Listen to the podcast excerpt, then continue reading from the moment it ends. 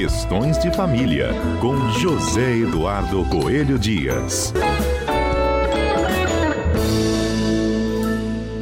Zedu, hoje a gente vai falar sobre união estável e casamento, as principais diferenças entre essas duas uniões, né? Vamos dizer assim. É, eu já te pergunto, união estável é mais fácil que casamento? Pois é, vamos tentar contextualizar aí. É, é, é, sempre, sempre surge essa pergunta, porque o que, que acontece? Quando foi concebido, é, quando foi concebida a União Estável, lá na, lá na Constituição de 88, a gente veio com uma impressão de que haveria uma certa hierarquia, vamos dizer assim. Por quê? Porque o Constituinte admitia a existência de uma união estável, que seria aquela união contínua, duradoura, com o propósito de constituição de família, mas disse que seria dever da lei com, a, a, é, é, facilitar a sua conversão em casamento. Então, pelo texto constitucional, a gente tem a impressão de que o casamento é mais do que a união estável. Só que uma série de mudanças na legislação e nas decisões do Poder Judiciário foram tornando cada vez mais próxima a união estável de um casamento. Então, a gente hoje tem até assentado o entendimento nos tribunais que não há hierarquia entre as diversas modalidades de família, principalmente a, em relação à união estável e o casamento propriamente dito. E aí, qual é a diferença fundamental? Enquanto o casamento é o ato mais formal e mais solene do nosso ordenamento jurídico, que demanda um processo de habilitação, demanda publicação é, do, do, do, da vontade das partes de, de, contrair, de contraírem o casamento, a união estável é apenas um fato. É um fato. A partir do momento em que as pessoas vivem como família, com o propósito de, de, de, de constituição, né, a partir de, de família, numa união contínua e duradoura, elas já estão em união estável. Então, não tem nenhum tipo de formalidade. Aí a pergunta que sempre surge: então eu posso ter uma união estável, mesmo sem registrar essa união estável em cartório, mesmo sem fazer um contrato de união estável? E é aí que muita gente se surpreende com a resposta. Sim, você pode. Porque, como eu disse, a união estável não é uma formalidade jurídica, é um fato. E o que você faz numa escritura declaratória de união estável é exatamente isso: é declarar que essa união estável existe, dar publicidade à existência dessa união estável e, de alguma forma, também resguardar alguns direitos. E por que, que eu estou falando em resguardar alguns direitos? É porque um dos pontos mais relevantes nas conformações familiares e nas relações afetivas é a questão patrimonial. E por que, que eu estou dizendo isso?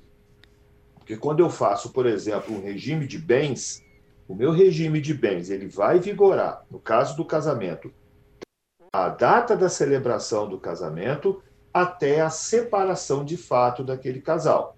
Agora, e na união estável? É da data da constituição daquela união estável até também a separação de fato daquele casal. E qual é o problema nisso tudo, Patrícia? O problema é que a data da celebração do casamento está num documento público, está num registro acessível a qualquer pessoa. E já no caso da união estável, essa data é muitas vezes de difícil constatação. Porque, como ela é um, um, processo de fato, é uma união que vai se dando a partir do amadurecimento, do aperfeiçoamento, de uma relação afetiva, é difícil você dizer a partir de que dia aquele casal está realmente unido em união estável. Uhum. Para quem casou, vale da data do casamento até a data da separação. E que fica mais difícil determinar a data do início da união estável. Aí eu te pergunto, essa data também pode ser retroativa? É difícil definir, num ato de separação da união estável, quando é que ela começou. Mas vamos supor, é, um casal vive junto em união estável há dois anos e decidem colocar no papel isso, né? Uma, uma, uma, registrar a união estável num, num, cartório. E aí eles podem dizer, olha, nós já estamos morando juntos há dois anos ou tem que contar dali para frente? Não, podem sim. Veja bem, esse documento que se faz em cartório é uma inscrição, é uma, é uma escritura pública declaratória. Ela não é constitutiva, ela não vai constituir a união estável, ela vai declarar que é a união estável. E sendo uma, uma escritura declaratória, você pode declarar aquilo que for da sua vontade. Uhum. E, o, o, e o titular do cartório, o oficial, vai fazer aquelas anotações.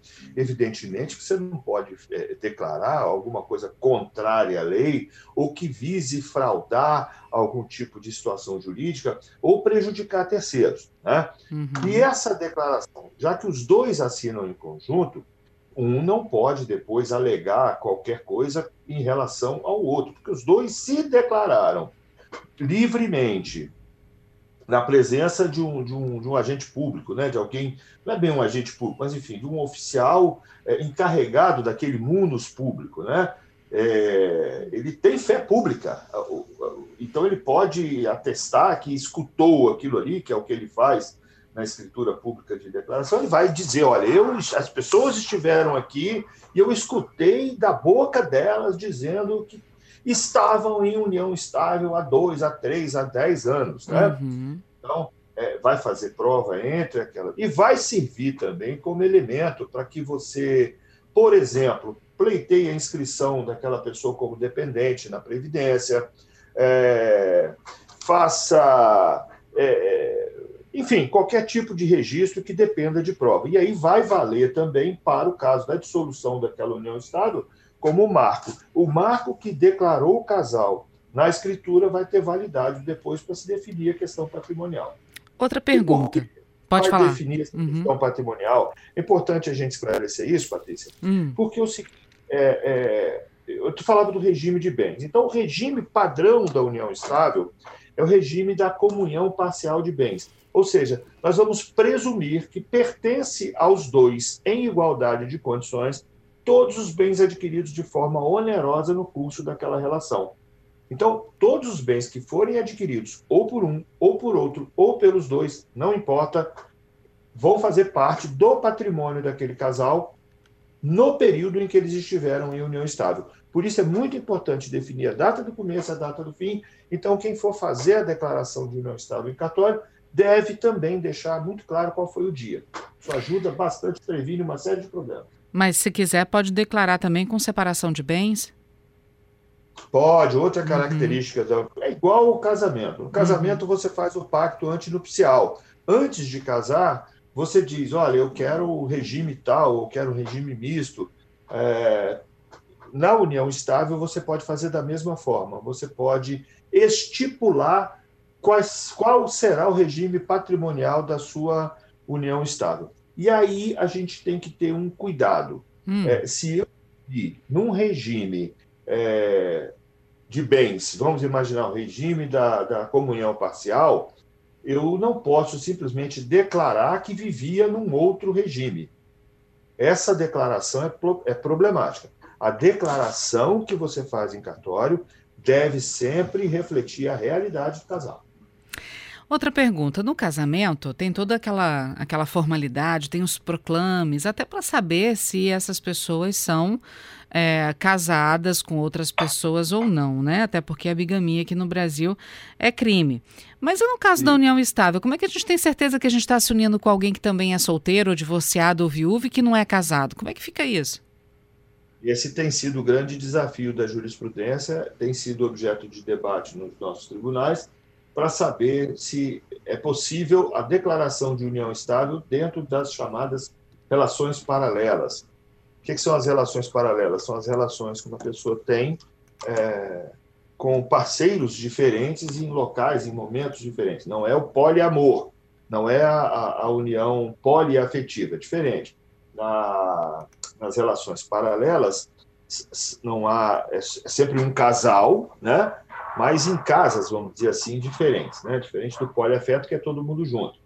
Então, essa tem sido a grande dificuldade, saber se é válida a união estável feita de forma paralela ou não. E nós temos tido alguns julgados reconhecendo essa possibilidade de formação de uma união estável, mesmo quando a pessoa seja casada.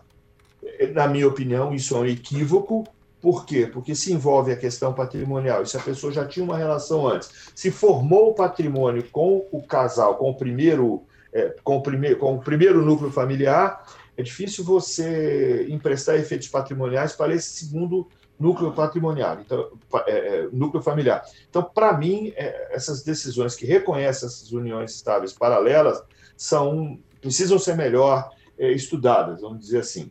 Agora, a lei não proíbe é, e, e, e, declara facilmente quando há uma, um casamento formal, mas que aquela pessoa não vive mais com a esposa ou com o marido. Né? É muito comum é, é, Patrícia, que as pessoas saiam de casa, não promovam a formalização da ruptura, ou seja, não, não ajuizem a uma ação de divórcio ou uma escritura pública de, de divórcio, e que entrem em união estável com outra pessoa. Nesse caso, eu não estou falando de uma relação paralela. Eu estou falando de uma união estável que vai se aperfeiçoar nos termos da lei, desde que a, aquele primeiro casamento só exista no papel, ou seja, que já tenha acontecido a separação de fato. Aí nós não teremos problema nenhum. Uhum. Bom, para a gente encerrar, em caso de filhos, direito de filho não muda nada, né? Filho não tem nenhuma relação com a, a, configuração é, conjugal. Parentalidade é uma coisa, conjugalidade.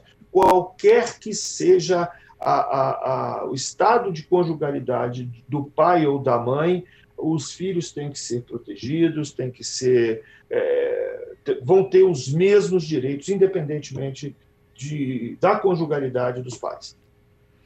Tá certo, Zedu. Agradeço a sua participação conosco nessa segunda-feira de novo, falando sobre essas diferenças entre união estável e casamento. Obrigada mais uma vez e até segunda-feira que vem. Se Deus assim nos permitir. Assim será.